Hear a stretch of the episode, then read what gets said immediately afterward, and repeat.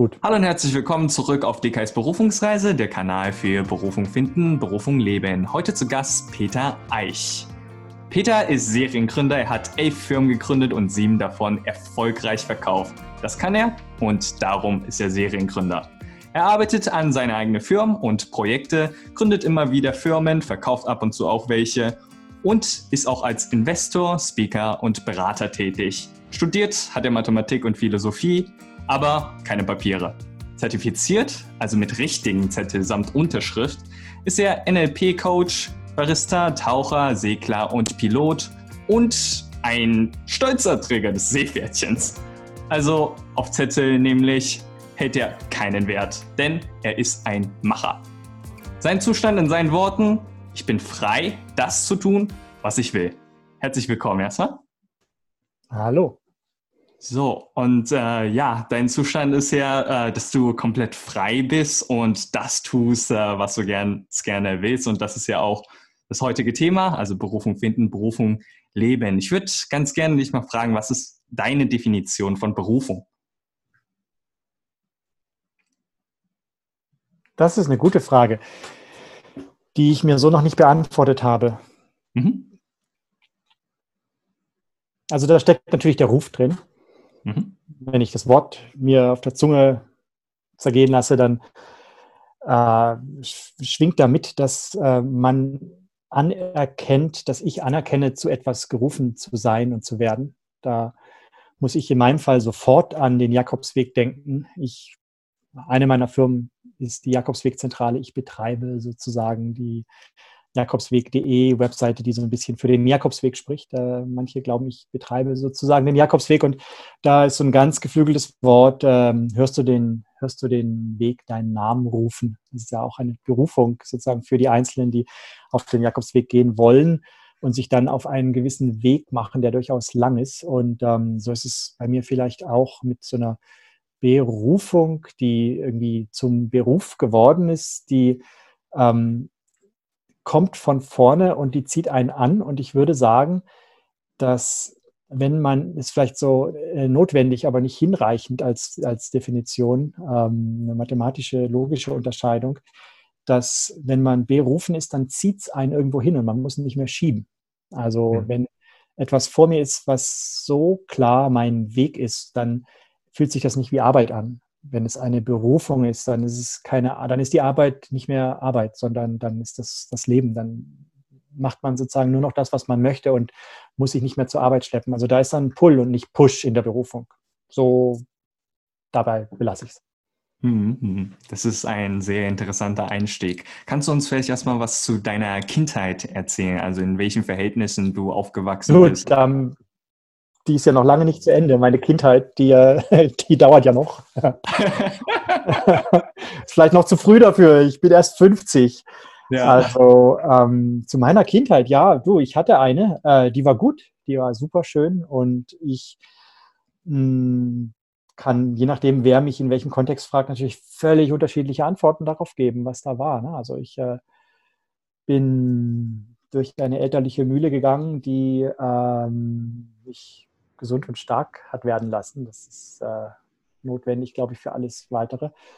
Und ähm, die sehr geprägt war durch zwei Pole, Vater und Mutter, die bei mir total unterschiedlich also waren. Vor allem meine Mutter lebt nicht mehr, mein Vater lebt noch. Ähm, da äh, sind irgendwie eine sehr emotionale in ihrer ganzen Art und der Sprache ähm, seiende Mutter und äh, ein sehr rationaler Vater, die so ein Spektrum aufmachen, das für mich heute wie meine zwei Lungenflügel ist oder so. Ich irgendwie zwei Gehirnhälften, zwei Arten zu sein, die ich als Aufgabe begriffen habe, dann für mich zu verbinden. Und das ähm, prägt, glaube ich, sehr. Also ich habe irgendwie die Sprache meiner Mutter sprechen gelernt und bisschen später dann auch, aber umso intensiver die Sprache meines Vaters. Die, mein Vater ist Physiker gewesen, der hat also da ganz klar vieles an mir geprägt, was auch lange Jahre ähm, meine Berufung, um zurück zum Thema zu kommen, äh, zu sein schien. Also ich hatte früh in der Kindheit schon den, die Gewissheit, dass ich ähm, in Mathematik und Philosophie, was ich später auch studiert habe, äh, meinen Weg machen würde und der dann auch für den Rest meines Lebens darin bleiben sollte. Ähm, das hat sich dann als ganz anders rausgestellt, aber das habe ich erst so richtig wahrgenommen mit 28 oder so, also gegen Ende meiner Studienzeit, ähm, wo ich dann irgendwann anfing zurückzublicken und zu sehen in der Rückschau, dass ja eigentlich alles ganz anders war, als ich dachte. Also dass mein Weg ja eigentlich mich ganz woanders hingeführt hatte. Dass, ähm, ich habe äh, sehr früh mich mit, also meine besten Freunde der Kindheit waren verstorbene Philosophen sozusagen. Das waren die, deren Bilder ich in meinem Bücherregal hatte und so und mit denen ich in Gedanken geredet habe.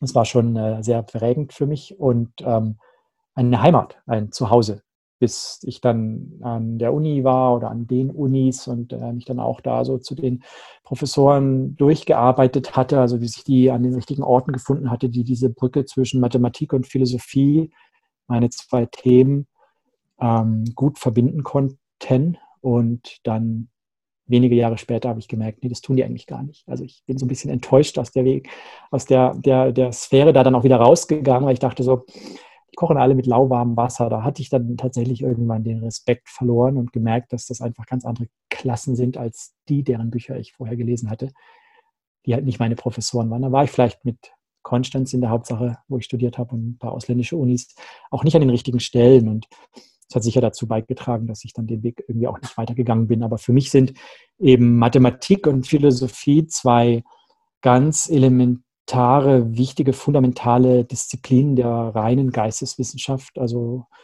Mathematik wird von vielen als die Sprache der Naturwissenschaft verstanden und damit als eine eine Disziplin, die ähm, mit der Natur und mit der Messbarkeit, der Vorausberechenbarkeit von Naturereignissen, von, von Experimenten zu tun hat. Das ist auch so. Aber das war nicht meine Auffassung davon, sondern ähm, für mich ist die Mathematik die reinste ähm, Disziplin des ja, reinen Geistes sozusagen. Also Mathematik kann man betreiben ohne Experimente. Man kann Mathematiker werden durch Nachdenken im dunklen Raum. Da braucht man sonst nichts. Vielleicht noch zehn Finger ein bisschen am Anfang, um leichter zählen zu können, aber auch das ist nicht wirklich notwendig. Also es gibt keine Experimente in der Mathematik. Es gibt reines Nachdenken. Wenn man alle, wenn man alle Erfahrungen und alles Wissen der Mathematik heute verbrennen, vernichten, vergessen würde, kämen wir morgen wieder auf dieselben Ergebnisse. Das ist nicht selbstverständlich. Und wenn man so in dem großen Bogen erkenntnistheoretisch, naturwissenschaftstheoretisch denkt, was Paradigmenwechsel in Naturwissenschaften sind, dann ist das eben in der Physik, in der, selbst in der Physik und in den niederen Naturwissenschaften auch irgendwie nicht der Fall. Da ist ganz viel Willkür eigentlich dabei. Ja, und die Mathematik, die küsst sozusagen dann ganz im Underground, im Fundament, die Philosophie, finde ich an der Stelle, wo, wo sie mit Sprache zu tun hat, wo das, was uns wirklich, also dich, mich und alle anderen, die wir denken können, äh, wirklich verbindet neben einer vielleicht spirituellen Art als, als lebende Wesen oder so, äh, ist vor allem die äh, andere Gehirnhälfte. Also, dass wir alle in den Regeln der Logik miteinander übereinstimmen. Das ist das wirkliche Fundament von allem. Also, dass äh, irgendwie, ne, wenn, wenn aus A B folgt und aus B C folgt, dann folgt aus A nun mal auch C. Da kann man irgendwie im Kreis hüpfen, aber man muss dem am Ende zustimmen. Das ist so eine elementare Ausdruck über die Art, wie wir denken. Und aus dem leitet sich halt alles ab, sozusagen. Und da ist Mathematik und Philosophie, also die Philosophie der Mathematik oder die Logik oder die Sprachphilosophie, philosophische Grundlage, ähm, sozusagen das, wo ich mich megamäßig angezogen gefühlt hatte und wo ich heute auch noch sehr zu Hause bin. Das ist irgendwie da habe ich meinen Teil verstanden und das meiste davon ist auch wirklich in der Jugend schon passiert und mitgenommen. Und ähm, dann aber irgendwann so roundabout 25 bis 28 Jahre alt ähm, gemerkt, ne, das ist es eigentlich gar nicht. Für mich ist nochmal interessant, äh, bei deiner Kindheit nochmal zu schauen oder Jugend äh, reinzuschauen. Ähm, bei mir persönlich war es so, ich liebe auch Mathematik und ich liebe auch Philosophie, äh, wobei ich im Unterricht dann immer sehr viele philosophische Fragen gestellt habe und äh, immer mich mit Lehrern äh, ja philosophisch ausgetauscht oder die philosophisch angegriffen habe eher. Und äh, das hat äh, dann dazu geführt, dass äh, meine Beliebtheit bei vielen Lehrern einfach nicht so hoch war und auch bei Mitschülern nicht, wenn man ja. philosophisch ganz häufig spricht. Dann habe ich das Ganze so eingestellt und äh, auch einfach nicht mehr weiter verfolgt, weil das ähm, einfach nicht gut, äh, also sozial und überlebungstechnisch für mich aussah. Wie war es bei dir denn da? kenne das, den Aspekt, den du meinst. Also ich, ich, ich, war wirklich gut in den Fächern. Also da, das kann man ja messen. Äh, Gibt es irgendwie Begabungstests, IQ-Tests und mathematische Begabungstests. Und so. Das habe ich alles durchlaufen und kenne sozusagen auch die numerischen äh, Maßstäbe darin. Und äh, nach jeder Aussage darin, das fiel mir einfach wahnsinnig leicht. Bei mir war es so, dass ich das so ein bisschen erfahren habe wie du. Also ich äh, habe sehr schnell den Respekt verloren, weil ich dachte, die, die mir da was erzählen, die wissen es gar nicht besser als ich. Ähm, und habe mich auch wahnsinnig gelangweilt. Also was ich zum Beispiel nie gelernt habe in der Schule, war zu lernen, weil ich es nicht musste. Also ich habe irgendwie auch aufs Abitur mich null vorbereitet, bin da einfach zu spät irgendwann hingekommen und habe irgendwas gemacht und es war alles gut und sehr gut. Und in den Fächern, wo es mir wichtig war, einfach sehr, sehr gut. Ähm, und das hat sich aber für mich geändert in dem Moment, wo ich, ähm, wir hatten das angefangen, über die Mathematik-Olympiaden. Also da äh, war ich jetzt nicht so erfolgreich. In der Gruppe haben wir irgendwie so ein bisschen mitgemacht und so, aber, aber es war für mich das erste Mal, dass ich sozusagen mit so begabten Förderungen in Berührung kam. Und da bin ich dann auch hängen geblieben und äh, dann auch irgendwie so aufgefangen worden. Und ich hatte mal praktisch für mich dann darüber eine neue Peer Group gefunden, die nicht mehr in der eigenen Schule war und die auch nicht mehr mit den Lehrern, die täglich vor mir standen, zu tun hatten, sondern die waren dann anfangs Baden-Württemberg weit und dann irgendwann bundesweit und dann auch weltweit verstreut. Also ich habe dann bei Jugendforscht auch mitgemacht und da war ich auch sehr erfolgreich und bin dann da irgendwie in, äh, zur Nobelpreisverleihung sozusagen oben durchgereicht worden und habe da, da ganz viele Kontakte gefunden. Auch meine erste Partnerin kam von da und so, ja, so ein Harvard Babe. Ähm, und das, das hat mir sehr viel hm, von dem gegeben, was ich in der Schule wirklich vermisst hatte. Also die Schule war für mich nicht so der geeignete Ort. Das ist vielleicht so auch die Erfahrung, die du gemacht hast. Und ich hatte irgendwie das Glück, dass es dann eben den, den Ort dahinter durchaus wahrnehmbar schon gab. Hattest du eigentlich viel Unterstützung von deinen Eltern bekommen? Ja, also von meinem Vater definitiv, der, der ähm, eben als Physiker und Physiklehrer, der dann ist der, der hat ja gearbeitet, ähm, das total unterstützt hat. Also für mich war das mal so, ähm, ein Bild, ich habe meine Aufstellung gemacht und ähm, da ist dann zu meiner völligen Überraschung, wie immer wenn man Aufstellung macht, was rausgekommen, dass da mein Vater und meine Mutter im Raum standen, meine Mutter sehr viel näher an mir dran, was dann so die natürliche Situation eines kleinen Kindes ist, auch bei mir. Und mein Vater deutlich weit weg und irgendwie sich zu weit weg gefühlt hat für mich. Und dann hat die Frau, die die Aufstellung gemacht hat, äh, meinem Vaterstellvertreter so, eine, so ein Seil in die Hand gegeben und mir in die Hand gegeben. Da hat er mich so langsam zu sich gezogen. Übrigens auch an meiner Mutter vorbei sozusagen, dass ich erst so dann, dann, dann es war wie so, ein, wie so ein Band, was zwischen meinem Vater und mir geflochten oder äh, verkürzt, verstärkt wurde. Und das ist total die Situation meiner Kindheit und auch dann insbesondere Jugend, wo, wo ich einfach eine sehr klare Sprache mit meinem Vater gefunden und praktiziert habe, die äh, meine Mutter nicht wirklich eingeschlossen hat. Es war nicht ihre Lebenswelt. Und ähm, das hat mich total gestärkt. Also ich wusste, dass meine Eltern sowieso in jeder Hinsicht äh, nicht glauben und stolz auf mich sind und alles gut finden. Mein ja, mein, ich hatte immer den Segen meiner Eltern, egal was passiert ist, egal ob ich jetzt irgendwie mit einem Auto Schanzen gesprungen bin im Wald und stecken blieb und es Ärger gab oder der Direktor mich von der Schule schmeißen wollte, was vorkam und so Sachen.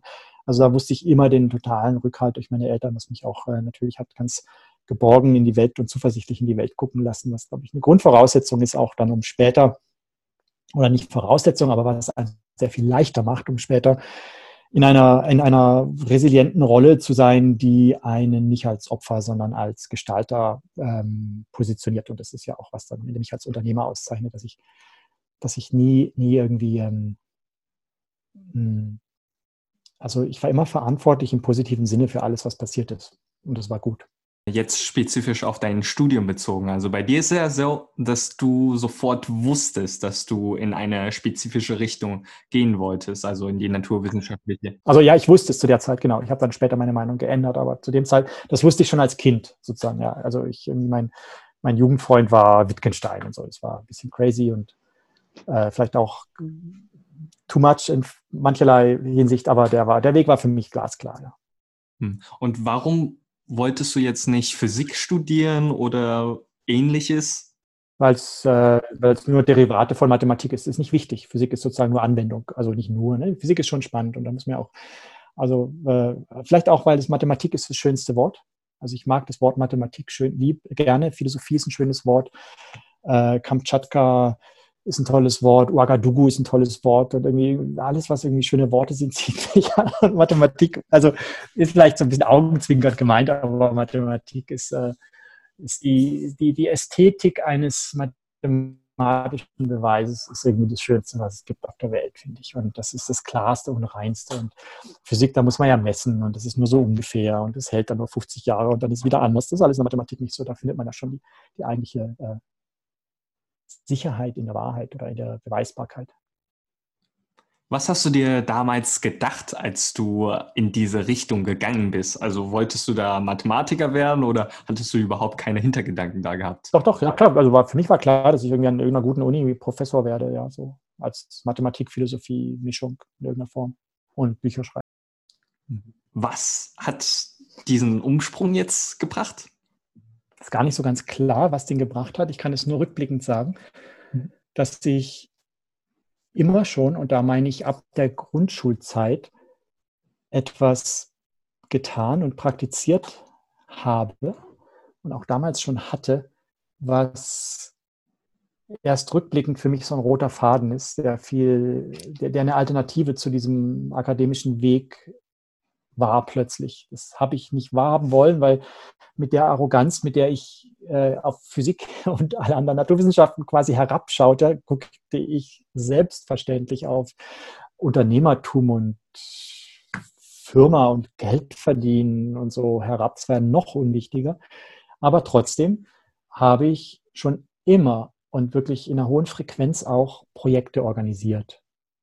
Also ich möchte mal an dem Zeitpunkt anfangen zu erzählen, wo du gerade nachgefragt hast, nämlich wo es dann für mich bewusst kippte. Das war so mit ungefähr 28. Da hatte ich eben meine erste GmbH und meine erste gut laufende Firma damit, die auch Angestellte hatte. Und damit war ich nicht nur irgendwie auf einer Spielwiese, um Projekte umzusetzen, sondern plötzlich in einer gewissen ja, Verantwortung und Eigendynamik. Und die wuchs. Und ich war plötzlich als Geschäftsführer unterwegs und habe da ähm, gemerkt, dass das mich total erfüllt, ähm, Projekte zu realisieren, Ideen in die Tat umzusetzen, äh, Konjunktive in den Indikativ zu bringen, sozusagen.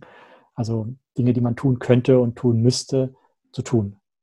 Und aus solchen Ideen Wirklichkeit werden zu lassen, aus der Zukunft eine Gegenwart werden zu lassen oder so.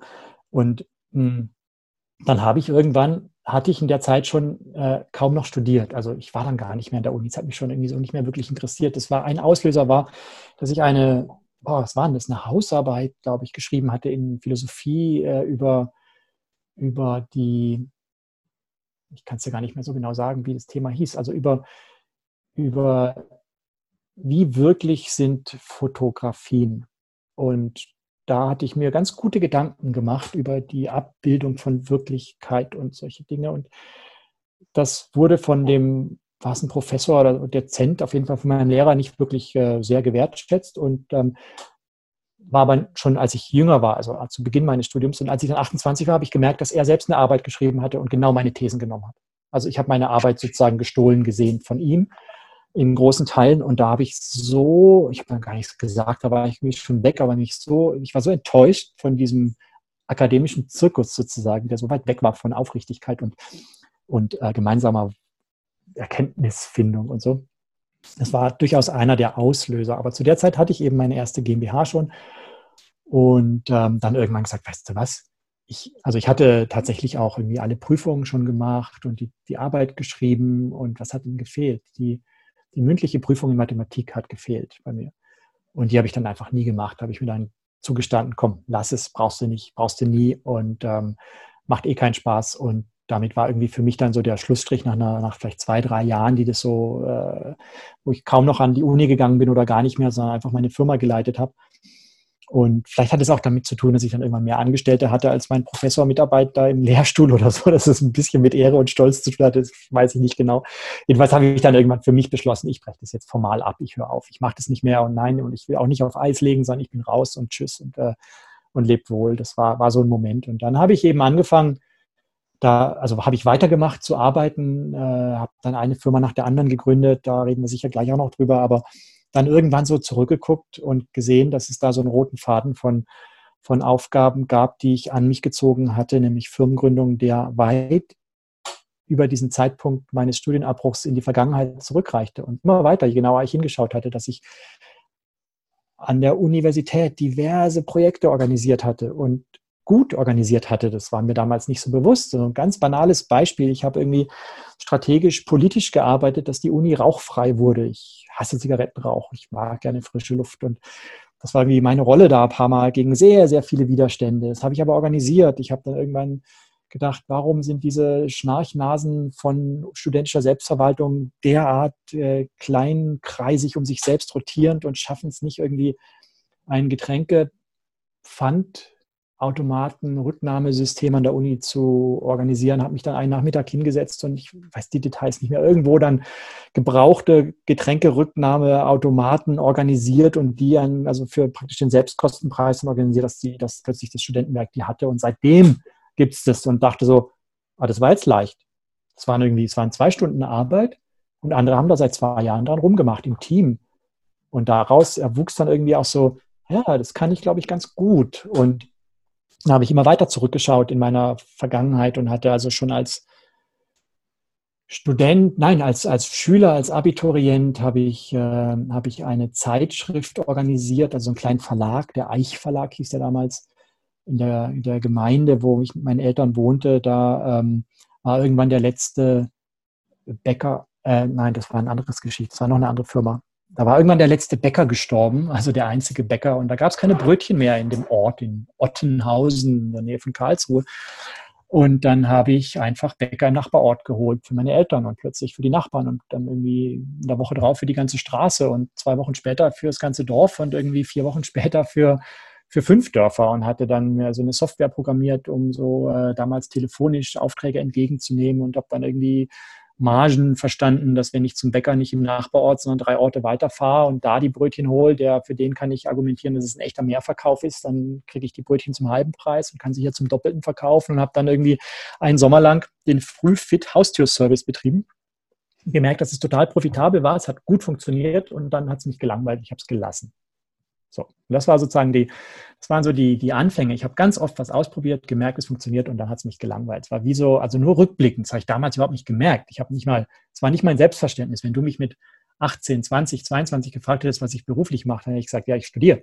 So, ich werde Philosoph. Aber dass ich die ganze Zeit Dinge organisiert hatte schon, die auch funktioniert haben, eigentlich immer, ähm, war mir damals gar nicht bewusst. Und das ist so diese rote Linie, die ich meine. Da hatte ich dann irgendwann diese Zeitschrift organisiert. Das war eben nicht als der letzte Bäcker gestorben war, sondern kurz vorher schon, da habe ich irgendwann gemerkt, dass bei uns im Ort, jetzt muss ich überlegen, ich glaube, es waren fünf Buslinien von, kann es sein, drei oder fünf, ist ja egal, jedenfalls mehrere Buslinien, die Stadtbusse von der, von Müller Reisen und die Bahnbusse oder was da alles gab, hatten jeweils irgendwie Verbindungen in die Stadt.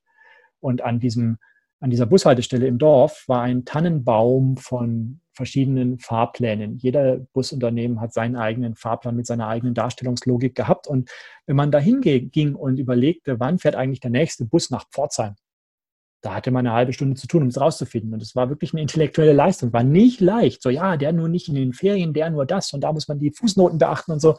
Und diese Usability, würde ich heute sagen, die war also so unterirdisch, dass ich das einfach für meine Eltern mal, ich glaube, Atari ST in Calamus in so einem Satzprogramm, ganz Early Age Stage, äh, dann zusammengesetzt habe, mir überlegt, wie sieht eigentlich ein richtig einfach zu verstehender Busfahrplan aus und das dann für mich gemacht habe, irgendwie ein Wochenende lang oder Abend lang oder so. Und das, äh, dieser Zettel, der wurde dann also hundertfach kopiert und ging auch wieder im Dorf rum und daraus ist dann entstanden, dass ich gedacht habe, das mache ich gleich mal richtig und habe dann eine kleine Zeitschrift, wie es früher Schülerzeitschriften gab, so ein DIN A5-Heft mit, weiß ich nicht, 100 Seiten oder so draus gemacht. Das hieß Zeit-Schrift. Ähm, für die Gemeinde draus gemacht, wo alle relevanten Zeiten, wann hat eigentlich wer auf, wann kann man den Wertstoffhof wie besuchen, so diese ganzen Sachen zusammengetragen habe. Also ich habe ein Bedürfnis erkannt, immer, immer wieder, ne, auch damals schon, und dann mir eine Lösung überlegt, die das Bedürfnis gut erfüllt und gemerkt, dass das wirtschaftlich gut funktioniert. Also auch mit dieser Zeitschrift habe ich dann Anzeigen drin gehabt. Es hat hervorragend funktioniert. Ich habe da vom Stand weg irgendwie hätte ich von leben können. Mich aber nur nicht interessiert, weil es war banal.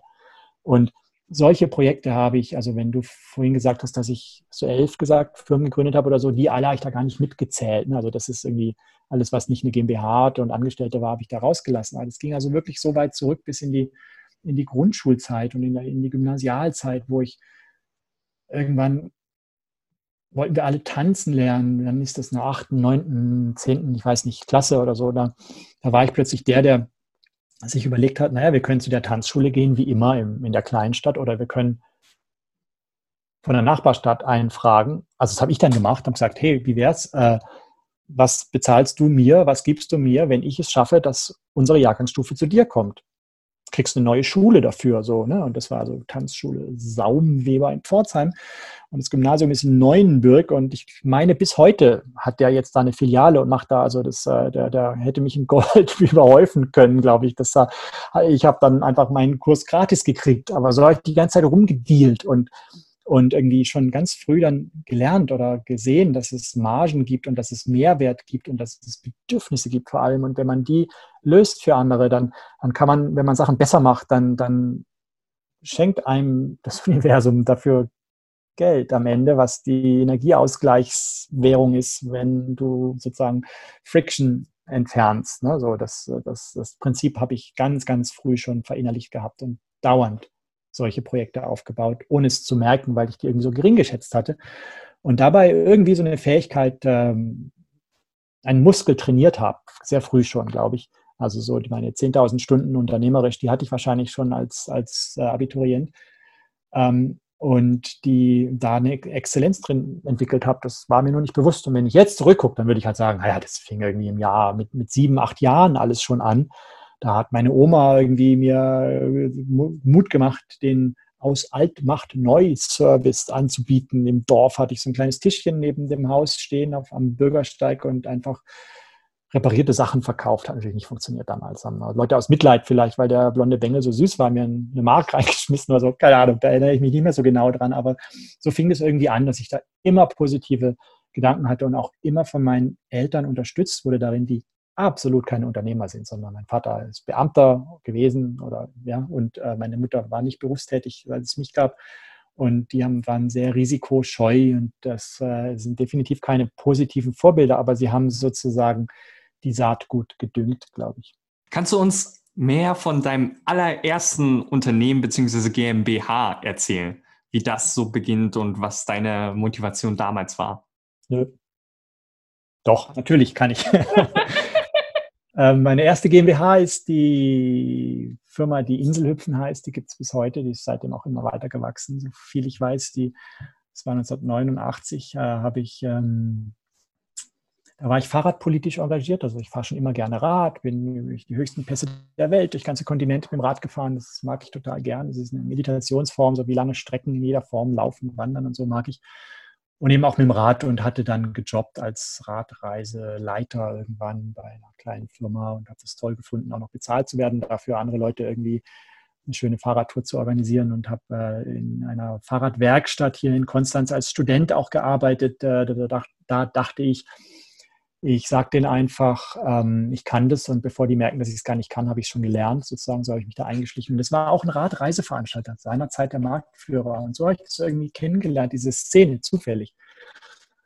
Und dann durch mein fahrradpolitisches Engagement beim ADFC, dem Fahrradclub, war ich da auch sehr äh, rührig und aktiv, aber auch dann auf die Beine gestellt damals. Ähm, da habe ich ähm, zwei Dinge miteinander verbinden können. Also ich habe einerseits gesehen, dass der Landesverband vom ADFC in Baden-Württemberg damals, es muss so 98 gewesen sein, ein Fahrradreiseprogramm für seine roundabout 10.000 Mitglieder aufbauen wollte. Das wusste ich, weil ich mit denen zu tun hatte und die mich vielleicht auch gefragt hatten, ob ich was weiß, wie man das macht oder so. Das weiß ich nicht mehr genau. Und auf der anderen Seite kannte ich meinen alten quasi Vorgesetzten, meinen Senior-Reiseleiter, der mich da auf den verschiedenen Radreisen, wir waren zufällig immer die, im selben Team, äh, mitgenommen hat. Und ähm, dachte, ja, der kennt sich ja in ganz Europa aus, der weiß überall. Also ich habe sozusagen Angebot und Nachfrage gesehen und gesagt, na super, wenn ich dem ADFC den Typ vermittel, dann ähm, bin ich die Firma und habe ihn gefragt, hast du Lust mitzumachen? Wir bauen sowas auf. Und dann hat er gesagt, ja. Und dann hatten wir diverse Ideen, auch schnell wieder verworfen. Und ähm, dann blieb das eben bei der besten dieser Ideen. Und das war ähm, das, was, aus, was in die Firma, ähm, in, ins Inselhüpfen gemündet ist. Also ich stocke da so ein bisschen, weil die Firma heißt Radurlaub Zeitreisen GmbH, aber den Namen kennt keiner. Also inselhüpfen.de ist so eine, ein Reiseveranstalter, der ähm, Rad- und Schiffsreisen kombiniert, wo man eine Woche auf einem Zweimast- oder Dreimast-Motorsegler wohnt und der Motorsegler, der bringt einen jeden Tag auf eine andere Insel. In Kroatien fing es an, wo es viele Inseln gibt, 1085 glaube ich. Und ähm, dann kann man jeden Tag eine andere Insel mit dem Fahrrad erkunden, wo man sonst fast nicht hinkäme. Mittlerweile gibt es dieses Produkt überall quasi, wo es Inseln gibt von Vietnam, Seychellen, Balearen, äh, Hybriden, Schottland, äh, Türkei, Griechenland, äh, Kroatien nach wie vor und so. Und die Firma habe ich dann irgendwann verkauft vor, weiß ich gar nicht, sechs, sieben Jahren, ja, als mich gelangweilt hat. Was ist eigentlich denn dein Antrieb hinter Unternehmen gründen und all die Dinge, die du liebst? Man müsste doch, jemand sollte mal. Eigentlich immer so. Ich sehe, ich sehe ein Potenzial, ich sehe eine Chance, ich sehe eine Lösung, ich sehe ein, ein ähm, eine Möglichkeit. Also das, was ich so mit, ich bin Konjunktivvernichter, äh, aber also nicht indem ich ihn durchstreiche, sondern indem ich ihn in eine andere, in eine anderen ähm, äh, Stufe bringe, in die Wirklichkeit bringe.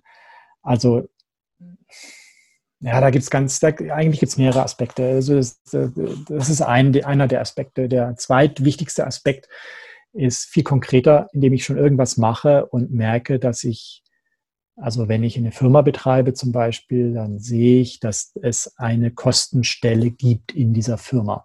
Es gibt also eine etwas, was wir organisieren, was wir tun, eine Tätigkeit, eine, einen Aufwand in dem Team, in der Organisation. Und dieser Aufwand kostet uns Zeit und Geld. Oder wir delegieren es, kaufen es ein, dann kostet es uns nur Geld und jemand anderen Zeit.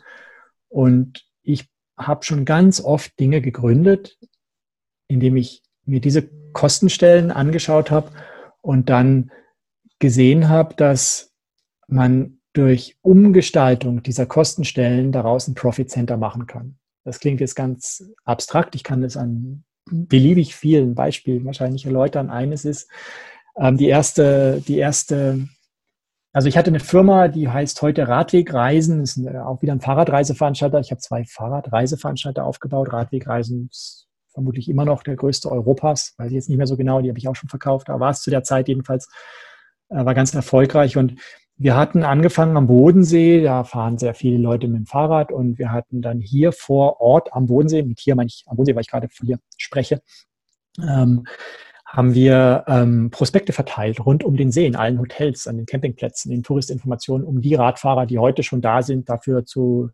motivieren, uns zu kennen und über unsere Pauschalreisen zu reden und vielleicht nächstes Jahr dann zu buchen. So, das war die Idee. Wir haben ja unsere Zielgruppe hier schon, also brauchen wir die nur heiß machen fürs nächste Jahr. Und da bin ich dann damals im von meiner Freundin geliehenen Opel Corsa, ich kann mich noch genau daran erinnern, jeden Tag um den See gefahren und habe sprichwörtlich tonnenweise, naja, Tonnen nicht, aber 100 Kiloweise Prospekte, unsere eigenen Prospekte verteilt, den Flyer vom Bodenseeradweg, den ich mir einfach angemaßt habe, herauszugeben in der positiven Dreistigkeit so zu tun, als ob ich der Bodenseeradweg wäre, der ich dadurch irgendwie auch wurde. Und dann stand ich da in so einem Hotel und habe den Flyer irgendwo auf die Heizung oder an der Rezeption hingelegt und mit denen vielleicht ein bisschen gequatscht und irgendwann gesehen, dass dann da auch der Student, der von der Insel Mainau kam, seine Flyer dort ablegte und irgendwann traf ich den Rentner von den Bodensee-Schiffsbetrieben und irgendwann traf ich den Teilzeitmitarbeiter vom Burg Meersburg und so. Und ich habe halt gesehen, da macht ja jeder das Gleiche. Jeder fährt wegen einem Prospekt um den See. Was für eine Energieverschwendung im, im nicht nur, nicht nur energetischen, also global insgesamt Energieaufwandsverschwendung. Und dachte, na, dann, dann, dann kann ich doch eigentlich, wenn ich eh fahre, das für die anderen auch machen. Und das war sozusagen, ich habe die Kostenstelle des Verteilens zu einer Verteilung als Dienstleistung vergrößert. Ich habe also investiert, ich habe es sauber organisiert, ich habe vielleicht auch äh, äh, promised and over delivered, also ich habe viel versprochen, Henne-Ei-Probleme dadurch gelöst, dass ich immer so gesagt habe, ja, ja, es gibt alles schon und dann, wenn die Leute gebucht haben, habe ich es auch gemacht und es wurde besser, als sie erwartet haben. Ähm, also habe dann irgendwann gemerkt, dass ich ja damit Geld verdienen kann, wenn ich für andere die Prospekte verteile und meine eigene Verteilung, also mein eigenes Verteilen kostet mich nichts mehr in dem Moment, wo ich es als Verteilung auf den Markt bringe.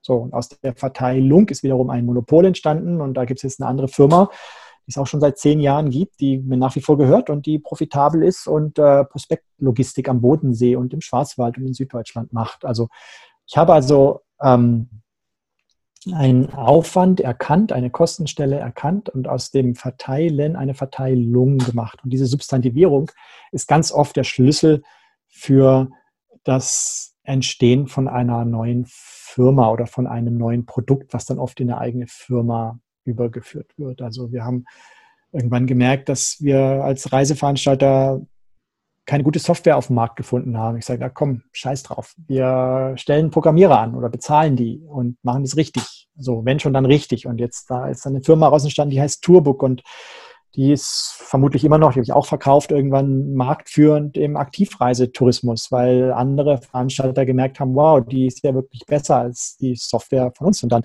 haben wir für unsere eigene Software praktisch nichts mehr bezahlen müssen, haben also aus dem, aus dem Programmieren eine Programmierung quasi gemacht. Und so, und das waren immer diese Prinzipien. Also das war sozusagen das Zweitwichtigste. Äh, deine Frage war, wie ich in die Firmen, wie die Firmen mir eingefallen sind, wie ich dazu kam. Und das erste war, ich habe so ein Potenzial gesehen, man müsste doch, man sollte doch, jemand könnte doch. Und dann gesagt, das mache ich. Das muss nicht in eine Firma münden, das kann auch in eine politische Aktivität münden oder in, in einen, einen Non-Profit oder in einen gemeinnützigen Verein oder so ist alles schon passiert. Die zähle ich da gar nicht mit, diese Projekte. Wenn du von elf Firmen redest, also derer gab es auch etliche. Oft ist es aber eben auch eine Firma. Und das zweitwichtigste, wie ich auf Ideen und am Ende auch auf Firmen kam, war eben, indem ich meine eigenen Probleme so gelöst habe, dass die Lösung auf. Damals hättest du dir eigentlich vorstellen können, in Radsport, also ein Radsportler zu werden? Oder wäre das gar nicht denkbar für dich? Ich war ein ganz guter Langstreckenläufer. Da hatte ich wahrscheinlich genug Talent, um da auch äh, äh, oder die richtige Figur und Talent, ich weiß nicht genau, jedenfalls, ich bin, war immer sehr gut, ja, und bin unvorbereitet Langstreckenläufe gelaufen und habe dann gemerkt, so, hä, war ich jetzt als Erster im Ziel, krass. Äh, aber ich glaube, das ist nicht der Job, den ich habe. Meine Knie danken mir, dass ich das nur ab und zu gemacht habe früher. Aber Radsport, nee. Fand ich nicht so spannend. Ähm, dann Langstreckenläufer. Also hättest du einer werden können? bilde ich mir ein. Ich weiß es ja nicht. Ne? Das, äh, wer weiß das schon. Aber ich habe ganz gute Zeiten gehabt und das dafür, dass ich nie trainiert habe, richtig und sondern einfach nur aus Spaß gelaufen bin. Ja. Also mich konnte man schon als, als Jugendlicher irgendwie hinstellen. Ich bin 40 Kilometer weit gelaufen, einfach durch den Wald am Sonntag. So, das äh, passte ganz gut. Hm. Du hast vorhin auch noch erwähnt, dass du ganz arrogant auf alle andere Fächer und Unternehmertum herabgeschaut hattest. Jetzt hast du ja ähm, eine ganz andere Ansicht. Was hat diesen Wandel gebracht? Gute Frage, das weiß ich nicht so spontan. Vielleicht gucke ich ja immer noch auf mich arrogant herab und denke, das ist eigentlich alles gerade gar nicht wichtig, was ich da mache. Und ähm, ja, so ist es vielleicht sogar. Also ich meine, nur weil man was gut kann, heißt ja nicht, dass es wichtig ist, das zu tun. Ne? Also wenn man irgendwie gut schnell im Kreis rumlaufen kann, so what, ist nicht so wichtig, finde ich. Äh, da das irgendwie, wenn es auf dem Grabstein steht, er konnte schnell im Kreis rumlaufen und das hunderte Mal am Stück, weiß ich nicht so genau. Ähm, da mache ich lieber Dinge, die mir wichtiger sind, die meiner Ethik irgendwie mehr entsprechen. Und da ist Unternehmertum schon auch was ganz Nachhaltiges. Also ich habe überhaupt nichts dagegen, Geld zu verdienen. Ne? Also Vermögen zu haben, sich zu erarbeiten, super, hat man verdient in der Regel. Wenn man nicht gerade Schutzgeld erpresst oder sowas oder es äh, tatenlos geerbt hat, dann ähm, finde ich das, das ein, ein also ich biete, ich erfinde Dinge und biete sie an, die du vielleicht kaufen kannst. Eine Reise, eine Dienstleistung, ein Produkt und du entscheidest dich aus freien Stücken dafür, das von mir zu kaufen. Das ist so eine Grundannahme von mir. Und wenn du der Meinung bist, dass du mir diese 100 Euro gibst, weil du dann dieses Produkt oder diese Dienstleistung von mir bekommst, dann ist aus deiner Sicht mein Produkt mehr als 100 Euro wert. Sonst würdest du das nicht machen, weil es heißt keine Notlage ist, sondern ein ganz, ganz freier, entspannter Handel sozusagen. Und damit ähm, bekomme ich 100 Euro dafür, dass du etwas bekommst, was für dich mehr als 100 Euro wert ist. Und damit habe ich diese 100 Euro mehr als verdient, weil ich habe mehr Wert geschaffen. So, ich habe 110 Euro oder was immer man da, also ich denke, so das, das Geld verdienen, wenn man es auf eine aufrichtige Art macht, dann ist das ein Maß dafür, wie viel Gutes man auch getan hat.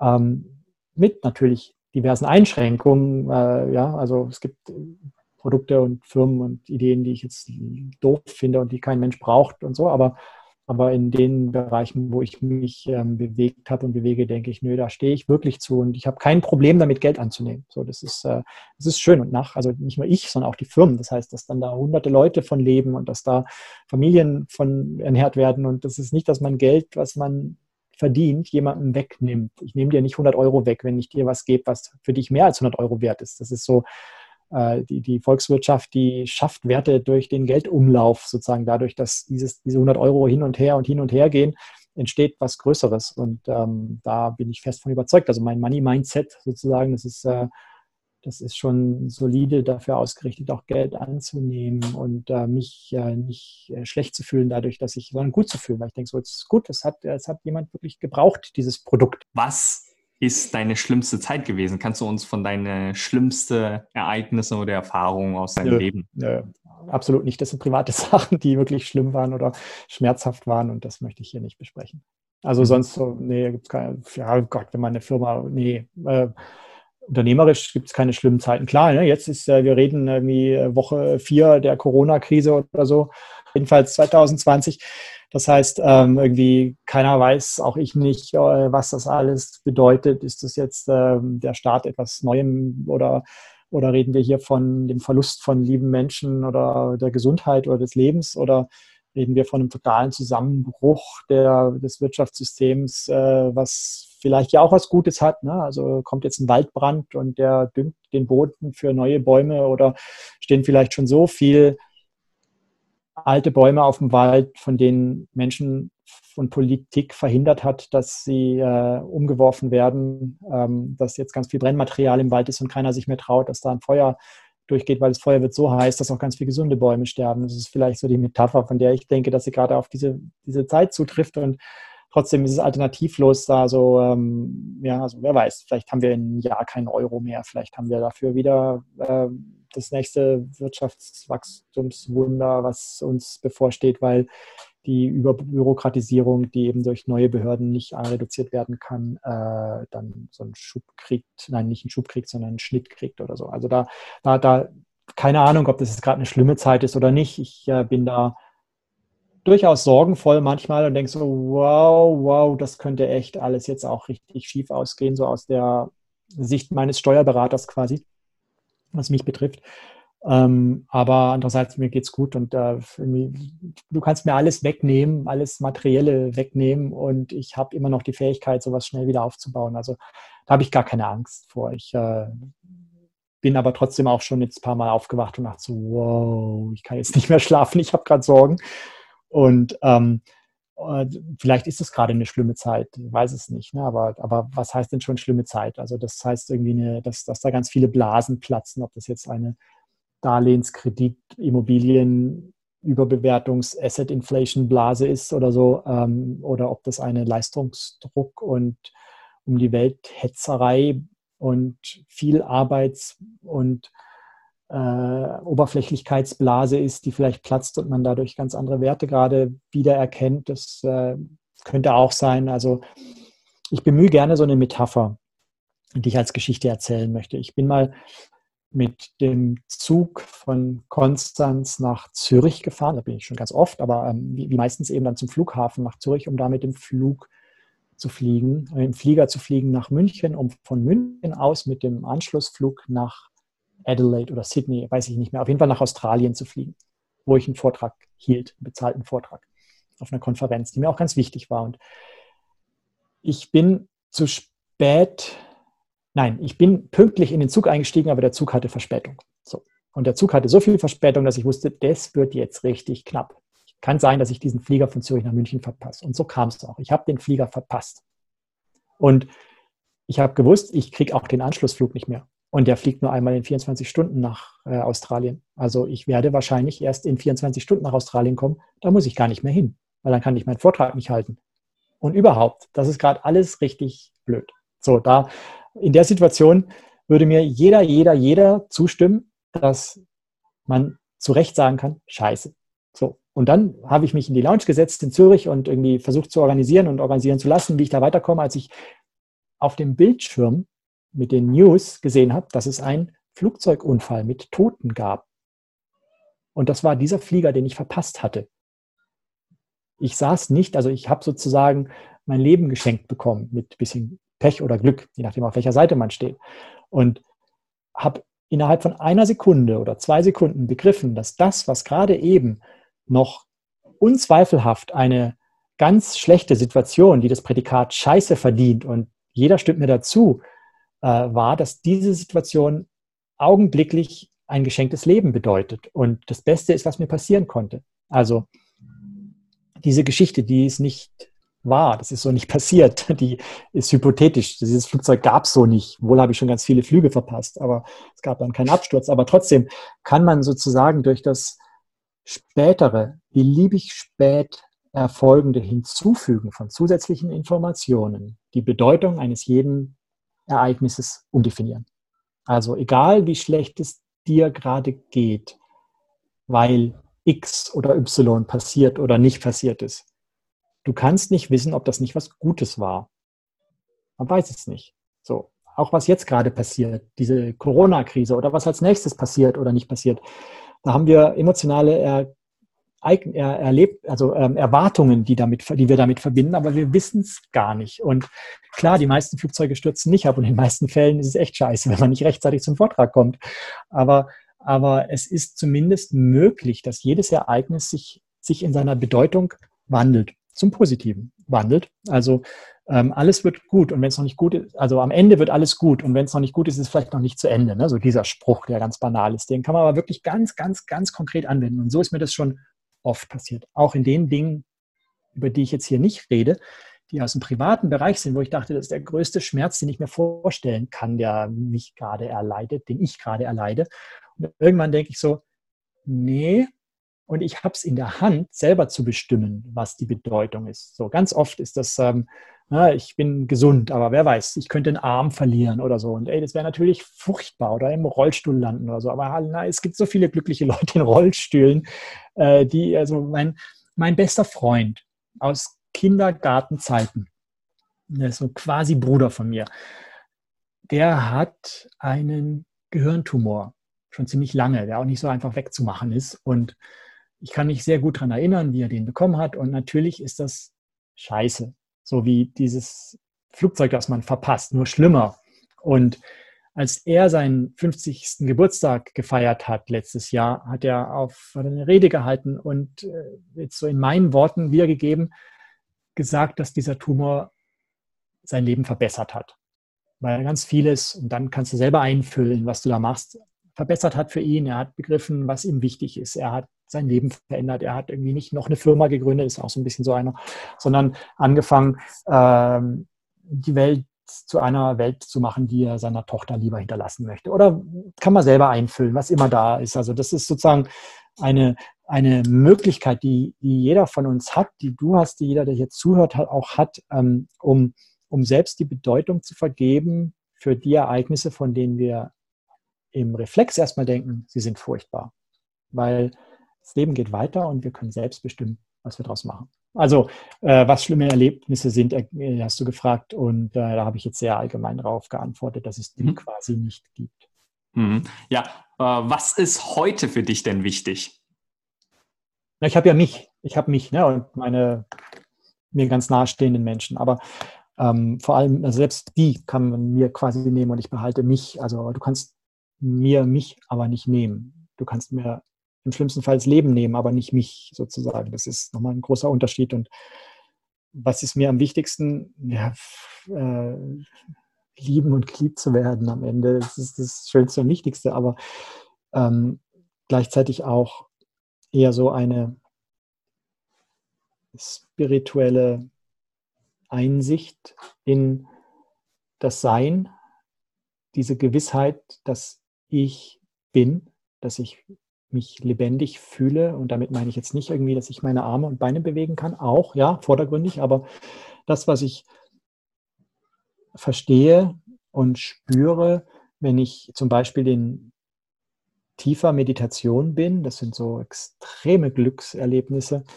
ähm, nämlich dass ich mir meines Seins ganz gewahr bin und weiß, dass das etwas ist, was nicht im Außen verankert ist. Also mit allen esoterisch-philosophischen Konsequenzen, die da wären, irgendwie das, sowas hört nicht auf. Also es hört auch nicht auf, wenn ich sterbe. Das weiß ich und das ist mir wichtig, weil es damit das Leben ganz leicht machen kann auch. Ja? Also das ist, glaube ich, somit das Wichtigste, dieses ähm, Erkennen und vielleicht auch das Wissen darum, die, diese Praxis, die es braucht, um das nicht nur zu verstehen, sondern auch zu erfahren, ähm, weiterzugeben. Ja, also ich würde mal sagen, die Wahrscheinlichkeit ist sehr groß, dass wenn wir uns in fünf oder zehn Jahren nochmal sprechen, ich sage, dass ich in den letzten vier und neun Jahren respektive ähm, mich sehr viel damit beschäftigt habe, anderen Menschen diese Innenschau, diese meditativen Erkenntnisse, diese, dieses Gewahrwerden ihrer selbst ähm, zu vermitteln und ermöglichen. Kannst du uns noch mal ganz kurz sagen, was für dich der Unterschied zwischen Hobby und Berufung ist? Nö, also Hobby und Berufung. Das ist für mich total fließend. Also ich kann auch nicht sagen, wie viel ich arbeite. Ich kann nicht sagen, ähm, ob ich viel arbeite oder wenig, weil ich überhaupt keinen Unterschied erkenne zwischen Arbeit und dem restlichen Leben, weil das wirklich, weil ich mich so berufen fühle, dass das für mich eins ist. Und es ist nicht irgendwie so ein platter Satz, sondern es ist einfach so. Ich wach auf und, und äh, naja, ich, ich, ich denke, kommt darauf an, ob ich alleine aufwache oder nicht, sozusagen, äh, mehr oder weniger schnell an das, was dann meine Berufung ist. Ähm, aber aber ähm, und, und, Hobby, was ist denn ein Hobby? Habe ich ein Hobby, was nicht meine Berufung ist? Nee, ich weiß nicht, habe ich Hobbys? Ich, ich, äh, ich weiß gar nicht, wo ich hingucken soll, um, das, um die Antwort zu wissen. Ähm, alles, was ich mache, ist irgendwie so, ist einer der Dots, die irgendwie connected werden, connecting the dots, ne, so Steve Jobs mäßig, die, die ähm, relevant sind für, für, das, für den großen roten Faden ich fahre gerne, ich gehe geh gern spazieren, ja, und ich, ich bin total gerne im Wald und ich, Wald ist wichtig und ich, äh, aber, aber ja, ich baue gerade einen Meditationswald auf. Also, weißt du, das, das Hobby, ja, es war jetzt bis vor kurzem Hobby und plötzlich wird es wieder ein Beruf und eine Berufung. Also, nö, keine Ahnung. Ich kann mit der, mit der Unterscheidung nicht wirklich viel was an, nicht viel anfangen. Jetzt gibt es noch eine kurze abschließende kurze Fragen- und kurze Antwortenrunde. Ähm, die erste Frage ist, das eine Adjektiv, das sich am besten beschreibt? Inspirierend. Hm. Dein Lieblingssong? Wenn ich nur wüsste, wie der heißt. Äh, gibt sicher viele, viele, aber das ist diese, die, die Hymne der Amish People, ähm, die bei der Inauguration von Präsident Obama gespielt wurde, von Yoko Ono und so ein paar Leuten. Das ist Turn, Turn. Äh, der schönste Ort, an dem du nur gewesen bist? In mir selbst. Welche drei Dinge würdest du deinem früheren Ich raten?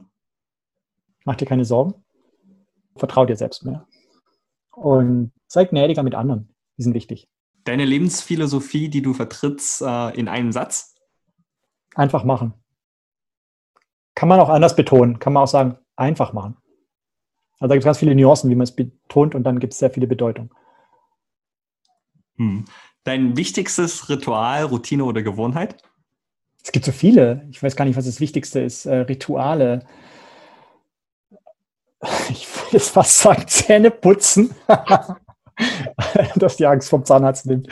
Äh, ist ja auch wichtig, ist echt wichtig, Leute. Morgens ein Glas mit groß, ganz ein Glas mit Zitronensaft trinken und später irgendwie ganz viel Gemüsesaft. Im bin ich auf so einer Selleriespur und äh, Ritual, Kaffee, Espresso. Espresso. Ich liebe Espresso. Mein wichtigstes Ritual. Drei oder vier Mal am Tag, heute einmal ein bisschen daneben gegangen. Ähm, äh, ist wirklich Kaffee. Ich habe eine ganze Armada von Espresso-Maschinen und ich weiß, ich soll kurz antworten, aber die bediene ich gerne und die stehen an jedem Ort, wo ich wohne, quasi ist eine gute Espresso-Maschine und das ist mir total wichtig. Ich gehe auch sehr, sehr gerne in Cafés, normalerweise nur zur Zeit nicht.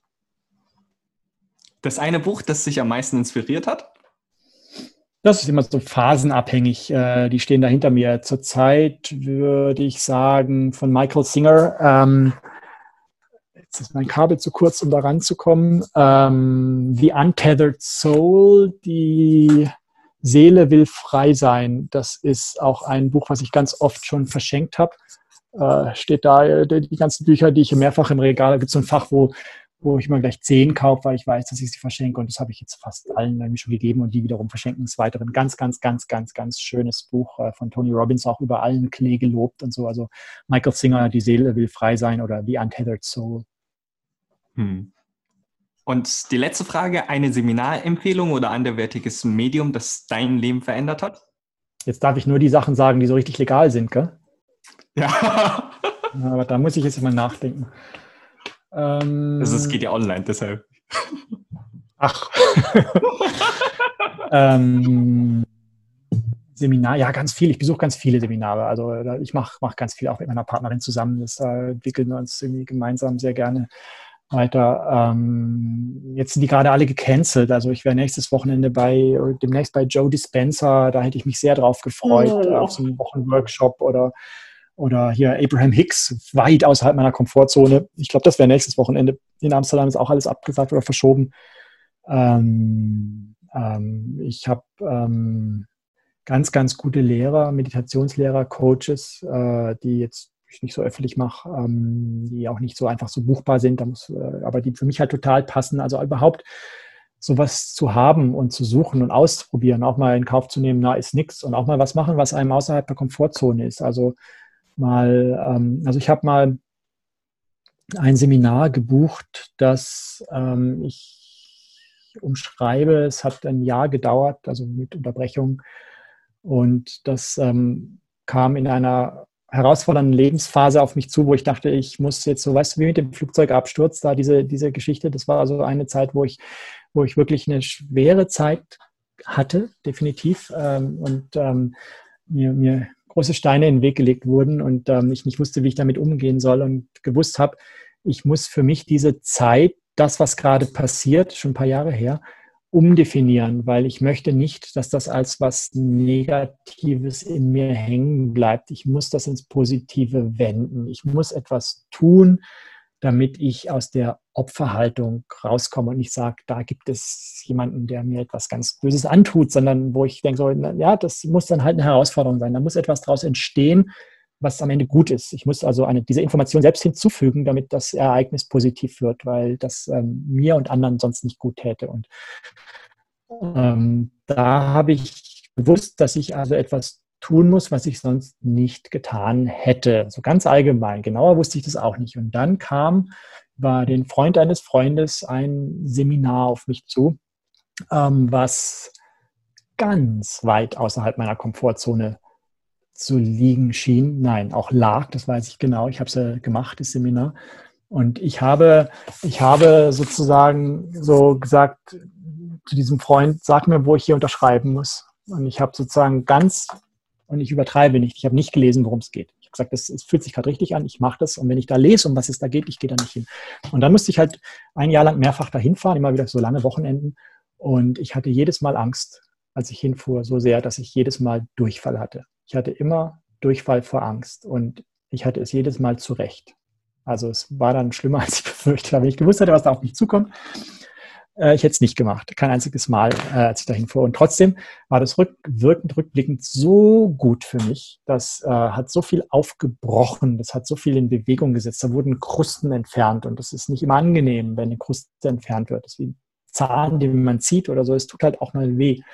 Aber ähm, das war so eine gute Erfahrung, dass, um das jetzt ganz konkret zu benennen, ähm, ich einfach nur dazu raten kann, ähm, sich ab und zu mal in solche kalte Wasser zu schmeißen und zu gucken. Also wenn es nichts ist, geht man halt weg. Und ich habe auch schon Seminare abgebrochen, die, die irgendwo ich sage, naja, das ist nicht gut, brauche ich nicht, Zeitverschwendung. Also, aber dadurch, dass ich einfach viel besuche, ähm, regelmäßig und äh, vielfach im Jahr und das war auch schon immer wichtig für mich. Also auch, auch ich habe auch Geld in die Hand genommen, bin dann irgendwo hingeflogen, habe das gemacht und so und da habe ich auch oft so gedacht, so wow, eigentlich so kurz vorher, ich wäre jetzt lieber daheim geblieben, hätte auf meinem Balkon Kaffee getrunken. Aber danach war ich froh, es gemacht zu haben. Also es so, geht gar nicht so um einzelne Seminare, weil für dich ist es vielleicht anders als für mich, als für wen auch immer hier zuhört. Ähm, aber irgendwie so, so, es gibt so viel so inspirierende Menschen da draußen, die auch wirklich jahrzehntelange Erfahrung darin haben, etwas zu vermitteln. Und das können so schräge, gute Sachen sein. Also das ähm, ist insgesamt eine gute Idee, sowas an sich ranzulassen. Hast du noch weitere Gedanken zu Berufung finden, Berufung leben? Ja, schon. Also ich ähm, mag es, Ideen aufzuschreiben. Ideen zu haben, oftmals braucht man eine Idee für etwas. Und Ideen zu haben ist etwas, was man üben kann. Das ist ein Muskel, den man trainiert. Das ist wie Liegestütze oder auf das Slackline nicht runterzufallen oder so. Wenn man es mal kann, ist ganz leicht, aber ähm, vor allem so Slackline ist vielleicht noch einfacher, weil man da nicht viel Kraft braucht, aber es ist nur eine gewisse Übung. Und so ist es auch, auch Ideen, also so ein Ideenjournal zu führen, sich zur Angewohnheit zu machen, jeden Tag keine Ahnung, James Altucher sagt immer, zehn Ideen auf einen Zettel zu schreiben oder so, wie auch immer man das für sich macht. Das finde ich eine ganz, ganz gute Angewohnheit. Und ich habe das schon lange gemacht, nicht jeden Tag, aber immer wieder mal.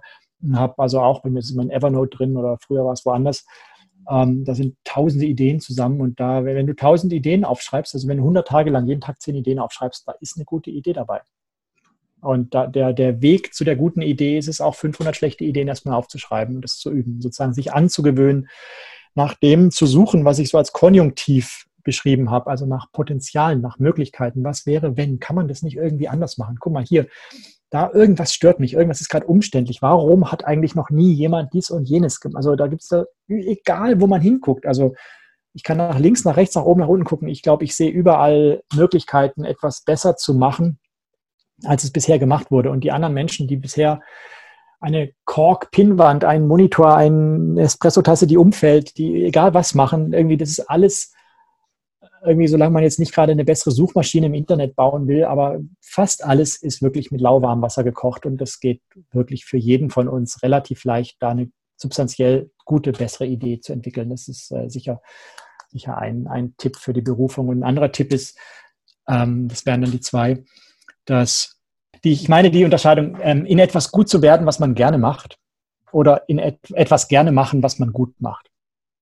Also sozusagen das, was du gut kannst, machst du automatisch gern. Also wenn du dir nur die Mühe gemacht hast, irgendwie viel Klavier zu spielen, ich habe nie Klavier gelernt, wirklich nur ein bisschen. Ähm, mich hat sozusagen keiner angehalten, das äh, dauerhaft zu machen und da war ich dann zu faul. Aber wenn, wenn man das sozusagen, man wird, man macht das, was man gut kann, automatisch gerne. So, also man muss sich nicht so das große Ziel suchen und sagen, boah, ich muss Obstbäume schneiden lernen oder was auch immer und da Weltspitze werden, sondern man kann auch gucken, was kann ich eigentlich gut und meistens macht man, äh, macht man das dann automatisch auch gerne. Also das, was man, was man viel, viel, viel macht, kann auch ähm, automatisch etwas sein, was einen sehr erfüllt. Lieber Peter, das war ein super spannendes Interview und ich würde sagen, das Wort inspirierend passt perfekt dazu. Es war inspirierend mich. für mich und ich denke sicherlich auch sehr inspirierend für die Zuschauer. Vielen Dank nochmal und äh, ich hoffe, wir sehen uns äh, auch in Konstanz mal. Ja, sehr gerne. Danke sehr.